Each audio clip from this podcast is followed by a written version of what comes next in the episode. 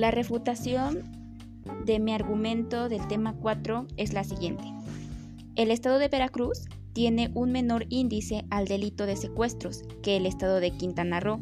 Esto independientemente al turismo, ya que Quintana Roo es un estado no muy visitado por la falta de zonas turísticas que son muy escasas. De acuerdo a la fuente de información del Sistema Nacional de Seguridad Pública Mexicana, el INEGI tiene incorrectos sus registros de datos por la falta de actualización de su información.